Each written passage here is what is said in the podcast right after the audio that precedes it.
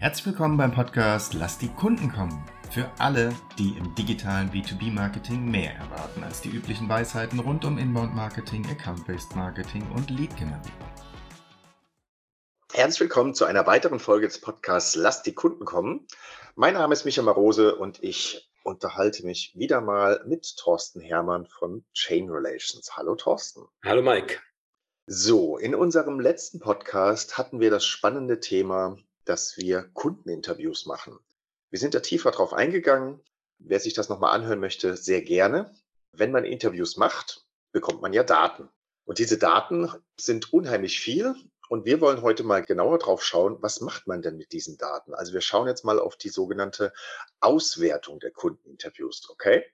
Also Thorsten, erstmal, von welcher Masse spricht man denn da, wenn man, so wie wir jetzt mal, ähm, zehn bis maximal zwölf Interviews geführt hat, so eine halbe Stunde lang? Von wie viel Material spreche ich denn da?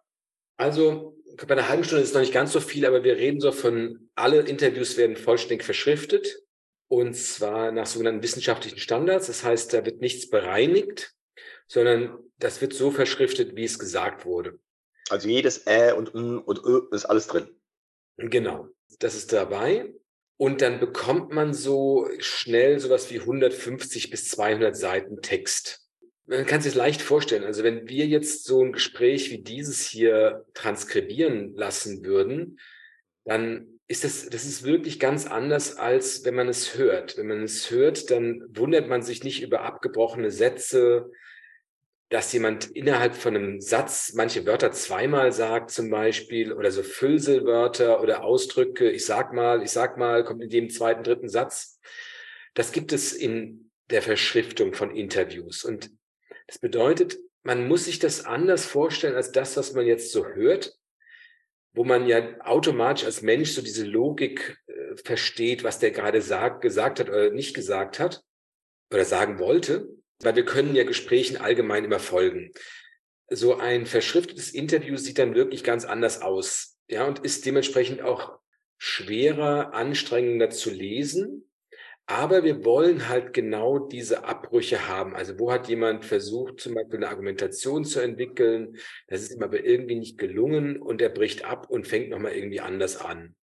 Das kann natürlich interessant sein dann für die Auswertung. Ja, aber wenn man so sagen kann, da liegen dann virtuell oder auch äh, tatsächlich 200 Seiten Text vor einem. Wahnsinn. Das dauert eine Weile, bis man sich so durchgearbeitet hat.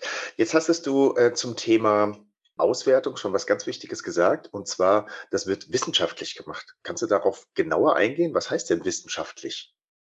Naja, so in der Forschung, in der Wissenschaft gibt es eine Reihe von qualitativen Ansätzen, die entwickelt wurden, um vergleichbares Datenmaterial, also Interviews äh, oder verschriftete Texte zu analysieren. Die sind, ähm, haben sich in der Wissenschaft entwickelt. Es gibt wirklich Dutzende eigentlich. Ich habe damals ein bisschen die Methode der ähm, objektiven Hermeneutik gelernt.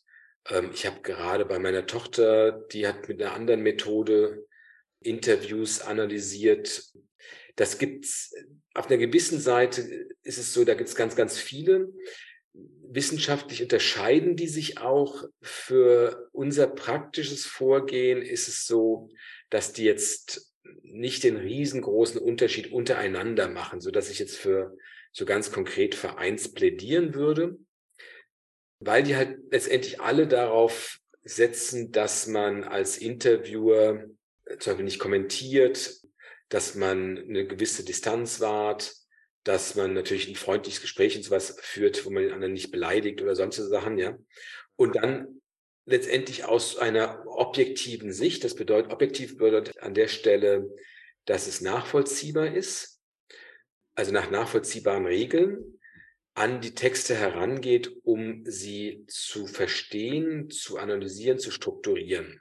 Das bedeutet also, wir können uns da in Anführungsstrichen jeden Ansatz raussuchen oder uns inspirieren lassen davon, weil wir eine Forschungsfrage haben, also wie läuft ein Entscheidungsprozess, der ein bisschen einfacher ist, als wenn ich jemanden einfach erzählen lasse, wie waren deine letzten 40 Jahre, was man so in der so Biografieforschung und sowas zum Beispiel macht, ja. Das ist natürlich komplexer. Aber man lernt anhand solcher wissenschaftlichen Methoden letztendlich diese Wahrung der Distanz, dieses Strukturieren, Analysieren von diesen größeren Textmengen. Das heißt, wir richten uns nach wissenschaftlichen Methoden aus, ohne dass wir jetzt eins zu eins ähm, sklavisch einer dieser Methoden folgen würden. Du hast was, was ganz Wichtiges gesagt, dass man ja frei daran geht, also nicht mit irgendwelchen vorgedachten Dingen. Das ist wirklich ein weißes Blatt. Ich lege die ganze, das ganze Material quasi auf meinen Schreibtisch. Der ist weiß vorher und ich schiebe das nicht hin. Aha, das haben wir uns sowieso schon gedacht. Gibt es sowas auch? Hätte man das auch machen können, dass man sich quasi einfach nur so eine Bestätigung holt? Ja, das ist ehrlich gesagt sowas, was inzwischen immer mehr Einzug hält.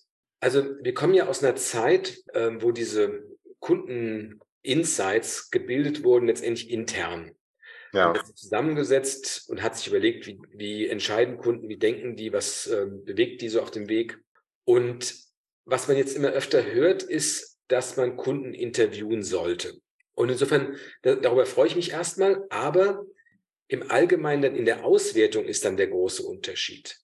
In der Auswertung geht es genauso, wie du gerade gesagt hast, im Prinzip darum zu sagen, okay, weißer Tisch, 200 Blätter lesen und anzufangen zu strukturieren und nicht zu versuchen, anhand von Interviews das, was man sich vorher gedacht hat, zu validieren.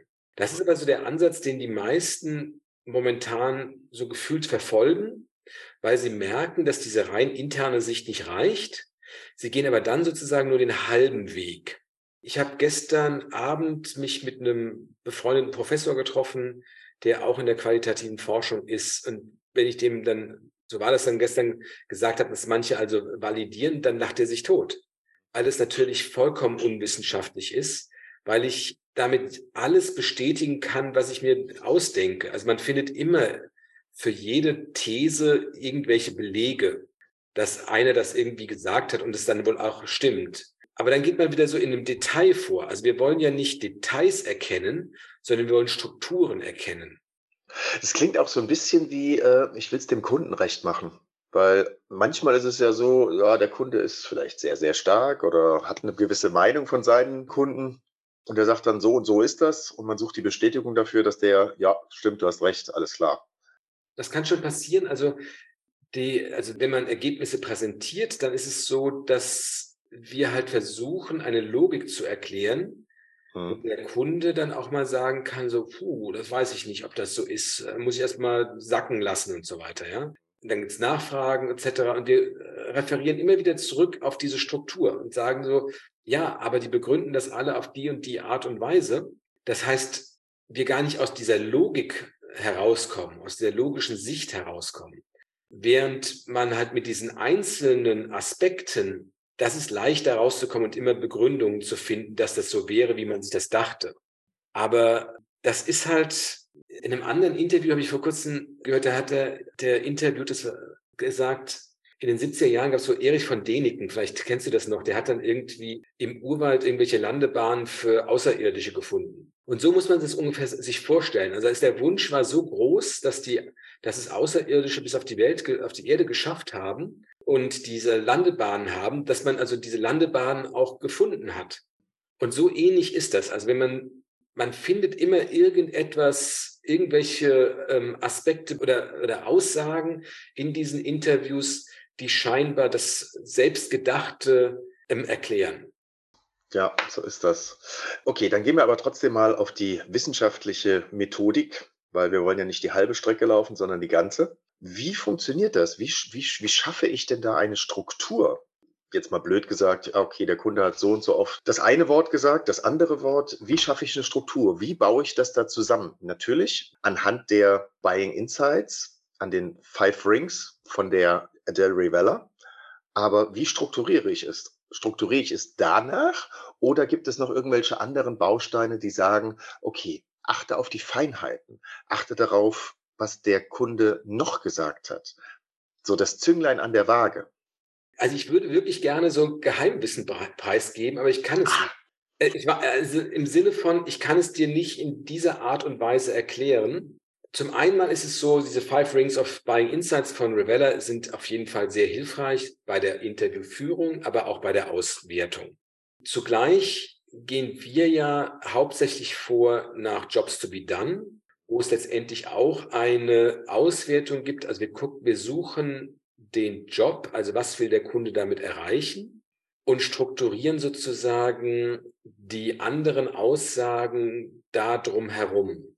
Wir nehmen die Leute über ihre Begründung, warum haben sie sich für etwas entschieden, beziehungsweise warum haben sie sich mit einem Thema beschäftigt, was wollten sie erreichen und schauen uns dann für diese Gruppen an, wie die argumentieren. Zugleich ist es aber so, das funktioniert nicht so ganz nach so einer, ich sage jetzt mal so einer, so einer Tabellenlogik, dass man einfach sagt, okay, alle die, die kommen dahin und die anderen kommen in die, dieses Töpfchen und äh, die anderen in dieses Töpfchen. So ist es nicht, das heißt, man muss wirklich versuchen, Begründungslogiken zu verstehen. Und da ist es dann so, dass ich dann dir nicht mehr ganz genau sagen kann, wie man die findet. Das ist letztendlich ein gewisses Training. Anderen Frage früher haben wir immer gesagt, so, das ist so ähnlich wie Sherlock Holmes. Und das ist auch so ähnlich wie Sherlock Holmes, ja. Also diese deduktive Herangehensweise, um an die Begründung zu kommen oder an die, an die Fehler in der Begründung zu kommen basiert irgendwie auch auf äh, Themen wie Logik und sowas. Also alles das, was man in einem Studium äh, lernen kann, was irgendwie so geisteswissenschaftlich, philosophisch ist, das hat auch viel mit so gesunden Menschenverstand zu tun. Aber es ist letztendlich äh, immer Thesen aufstellen, mit fünf, sechs, sieben Thesen durch die Interviews gehen und merken, ah, nee, Moment, äh, das bestätigt sich, das bestätigt sich nicht. Die reden ja immer so und so und die anderen reden so und so das ist dann so ein bisschen, ja, viele Informationen, viele Thesen im Kopf behalten, die dann bestätigt werden oder nicht. Und so kommt man dann an das, was am Ende übrig bleibt, ran.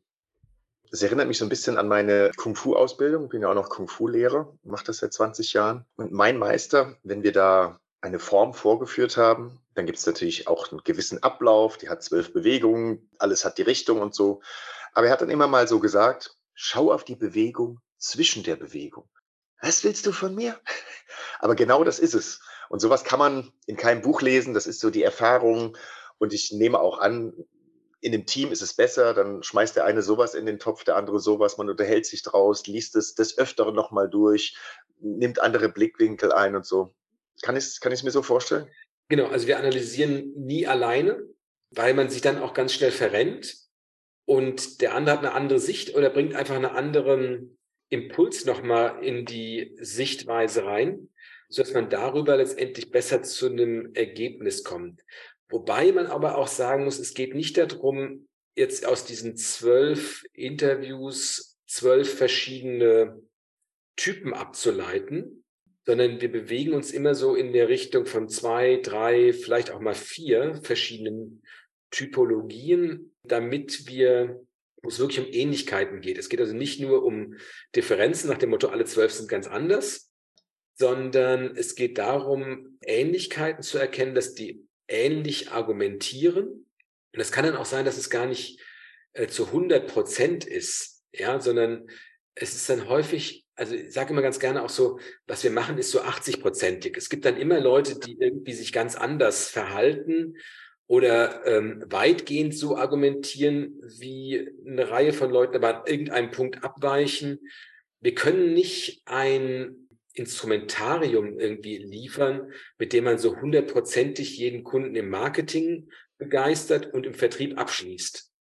Aber wir können schon Strukturen erkennen, wo man sagen kann, wenn der Kunde so redet, dann frag ihn das und das, dann gehört er wahrscheinlich zu der Gruppe A und wenn jemand auf eine andere Art und Weise argumentiert und der referiert immer auf einen Aspekt, dann gehört er wahrscheinlich zur Gruppe B. Würde das auch zur Auswertung gehören, was du jetzt gerade angerissen hast? Weil die Kundenauswertung führt ja logischerweise dann zu den Buyer-Personas beziehungsweise zu den Hervorgehen eines Kunden, das heißt den Entscheidungsprozess. Die Kunden haben unterschiedliche Ziele, vielleicht zwei, dann gibt es zwei. Und diese Argumentationshilfe, die Auswertung fließt dann, du hast es gerade angedeutet, fließt dann mit in den Service beziehungsweise mit in den Vertrieb hinein. Du hast gerade gesagt, dann argumentierst du so, wenn der Kunde das sagt, etc. Gehört das schon mit dazu? Es lässt sich schwierig trennen, ne? Genau, ich kann mal sagen, wie weit es reichen kann, diese Ergebnisse. Also wir erstellen verschiedene Entscheidungsprozesse. Wir nennen das Jobs. Also Job 1, der Entscheidungsprozess, dieses Marktsegment argumentiert und entscheidet auf äh, bestimmte Weise A.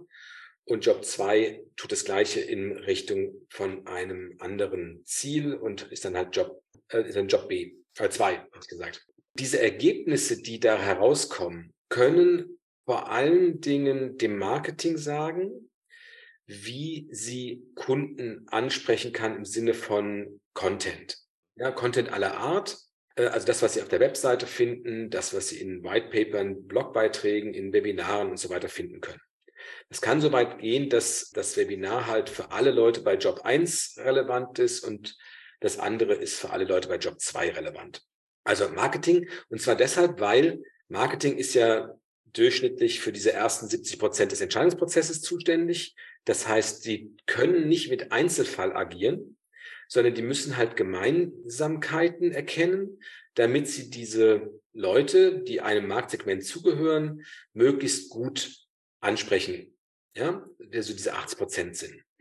Dann können diese Ergebnisse eingehen in den Vertrieb, wie ich es eben schon mal so angerissen habe, nach dem Motto, wenn jemand auf eine bestimmte Art und Weise argumentiert, kannst du erkennen, der gehört zu Job 1 und der andere gehört zu Job 2. Das heißt, ich kann damit erkennen, ich kann damit meinen Vertrieb schneller wirtschaftlicher machen. Wenn ich schneller besser erkenne, zu wem gehört der wohl, kann ich die richtigen Leute darauf ansetzen und ich kann einfach durch die Gespräche besser führen, sodass so wieder die Customer Experience, wie beim Marketing auch, in diesen ersten rund 70 Prozent einfach besser wird. Der fühlt sich einfach verstandener. Der Kunde, pardon, der Anbieter, der Vertriebler, der redet ja so, wie ich es in meinem Kopf so habe. Muss ja nicht genau wissen, aber ich merke das natürlich als Mensch. Die Ergebnisse können aber also neben dem Markt und Vertrieb natürlich auch in so Richtung Service gehen, weil man merkt, dass die Kunden alle ein bestimmtes Serviceproblem haben. Es kann in Preismodelle gehen, in das Produktangebot, was anders aussehen sollte, Weiterentwicklung von Produkten. Das hängt sehr stark einfach dann vom Datenmaterial ab. Also hat man es A erfragt und B kann man es auswerten. Aber es kann so ein Unternehmen, ja, ich sag mal, auf neue Beine stellen, inhaltlich, vom Wissen her über die Kunden, dass alles, was also in Richtung Marketing, Vertrieb, Service, Produktentwicklung, in Frage gestellt werden könnte und neu definiert werden kann. Warum ist das so? Weil man bis dato alles sozusagen aus sich herausgedacht hat, was man denkt, was der Kunde braucht, was der Kunde will und so weiter. Und damit sozusagen ein neues Paradigma einzieht, nämlich wir richten uns eher nach dem aus, wir leiten, lassen uns besser leiten von dem, was die Kunden sagen und wollen. Und deshalb kann der Impact so groß sein. Impact, schön. Wir gehen nochmal, gehen nochmal gedanklich ein bisschen weiter zurück. Wir haben jetzt die Daten gesammelt, ausgewertet, verschiedene Thesen aufgebaut, die Jobs benannt. Wie präsentiert man das dann dann? Dem Board, sage ich mal. Du gehst da hin mit deinem kleinen Köfferchen. Natürlich wird das runtergekocht sein, wenn keine 5000 Seiten kommen. Sondern es ist dann irgendwie runter, die Thesen. Wie präsentiert man das dann? Ne, wir, wir präsentieren das anhand von Entscheidungsprozessen. Das heißt, wir erklären, was tut der Kunde wann in seinem Entscheidungsprozess. Wie äußert er sich zu diesem Schritt? Wie begründet er sein Vorgehen? Wie beschreibt er das in der Gesamtheit? Wo gibt es Momente, wo das potenziell abbricht? Und das beschreiben wir je Job. Und dann muss man sich natürlich überlegen, wie kriegt man das in diese tägliche Arbeit rein? Also ich kann es präsentieren und erklären. Das bedeutet natürlich logischerweise noch nicht, dass es in die tägliche Arbeit eingeht von Marketing, von Vertrieb. Und sinnvoller nächster Schritt ist dann zu sagen, okay, wir entwickeln jetzt als nächstes die Strategie, mit der die Ansprache, so wie die Kunden angesprochen werden wollen, im Marketing verankert wird und gehen dann unter Umständen noch einen Schritt weiter und bringen es auch Vertrieb bei, beziehungsweise an Projektbeteiligten, damit die auch so argumentieren können, also das wirklich sozusagen in Fleisch und Blut übergeht, dass man das erkennt und ähm, so auch so handelt. Also Beim Vertrieb ist es ja häufig so, der Vertrieb oder Verkäufer, Verkäuferinnen agieren sehr einzelfallorientiert. Die wollen sozusagen jede Frage, jemand fragt eine Frage und sie überlegen sich, ah, okay, das habe ich in meinem, in meinem Werkzeugkasten, wie ich diese Frage beantworte. Was die weniger tun, ist in Strukturen denken und in Gruppen denken, dass jemand immer auf, wenn der das sagt, die nächste Frage wahrscheinlich die, diese ist und den man auf die und der Art und Weise ähm, argumentieren sollte. Manche tun das, sehr gute auch, sowieso. Aber der Durchschnitt nicht unbedingt. Und das heißt, man über Coaching, über Trainings den Leuten dann auch noch sozusagen eins zu eins oder in Gruppen, wie auch immer jetzt, beibringt, das alles zu erkennen und so zu argumentieren. Also aus den Kundeninterviews und der darauf folgenden Auswertung wächst ein ja, kaum überschaubarer Blumentopf an Wert, den ein Unternehmen davon bekommt. In alle möglichen Richtungen kann es genutzt werden. Ja, also wenn wir mal zurückgehen zu alten Folgen, ja, da haben wir jetzt von solchen Sachen wie Buyer Enablement gesprochen. Buyer Enablement bedeutet ja genau das, ich verstehe, zu welcher Art von Kunden derjenige gehört und liefere ihm die Informationen, die er braucht, die für ihn relevant sind. Das sind halt nicht alle Informationen, die per se möglich sind. Und die liefern wir im richtigen Zeitpunkt. Und wenn wir so eine Customer Journey analysiert haben und sagen, was ist da die Experience, die wir für die Leute optimieren wollen und können, dann erreiche ich ein Buyer Enablement. Beziehungsweise aus der anderen Sicht, zum Sales Enablement gehört, zu erkennen, zu welcher Art von Kunde gehört derjenige, um ihm dann die Informationen zu liefern, die er braucht. Ja, also damit enablen wir den Sales besser zu verkaufen. Die Grundlage, aber um wegzukommen immer von diesem Einzelfall ja. und von dem leicht erratischen Handeln beziehungsweise von dem Massenangebot, ja, wir, wir geben dem einfach alle White Paper, wir geben einfach alle Argumentationen, alle Entscheidungskriterien, die für uns sprechen, alle Vorteile. Wenn die rausgesucht, die für diese ähm, Kundengruppe, die einen gewissen Job als Ziel haben, die werden ausgesucht und dann präsentiert. Auf, Im Marketing, im Sinne von äh, Lesen auf der Webseite, runterladen, Webinare oder sowas, oder im Vertrieb im Sinne von Argumentationen, im Sinne von Präsentationen, soweit es halt gehen kann auch. Macht es dem Kunden dann auch noch leichter dadurch. Genau, wir machen das Ganze ja nur aus dem Grund, es dem Kunden am Ende des Tages leichter zu machen, zu entscheiden. Der soll ja sehen, dass seine Probleme, seine Herangehensweise vernünftig sind und wir helfen ihm sozusagen, den Weg sinnvoll weiter zu beschreiten. Darum geht's immer. Also Customer Experience hochbringen, in, das kann ich nur, wenn ich genau verstanden habe, wie die Kunden ticken. Ja, wie die argumentieren, wie die denken, wo die scheitern oder zu scheitern drohen. Und am Ende des Tages dafür muss ich halt die Kunden befragen, weil es passiert so viel in diesem Entscheidungsprozess, wo unser Vertrieb, unser Marketing nicht beteiligt ist. Das können wir beim allerbesten Willen nicht wissen. Deshalb man muss an die Kunden rangehen. Wenn man intern sich das ausdenken will und auch dieses Validieren ergibt keinen Sinn, kommt man nicht auf die Lücken, die relevant sind für die Leute, für die optimale Experience und da, wo man den Unterschied machen kann gegenüber, gegenüber dem Wettbewerb. Okay, spannendes Thema. Wirklich, wirklich, wirklich spannendes Thema. Und die Möglichkeiten, da ist wirklich, platzt einem der Kopf, was da alles dahinter steckt. Wunderbar. Ich danke dir vielmals für dieses tolle Interview und ähm, freue mich auf das nächste Interview, wenn es wieder heißt, lass die Kunden kommen. Schön, dass Sie heute eingeschaltet haben bei Lass die Kunden kommen. Sollte Ihnen der Podcast gefallen, freuen wir uns über eine 5-Sterne-Bewertung. Dies hilft anderen, diesen Podcast auch zu finden.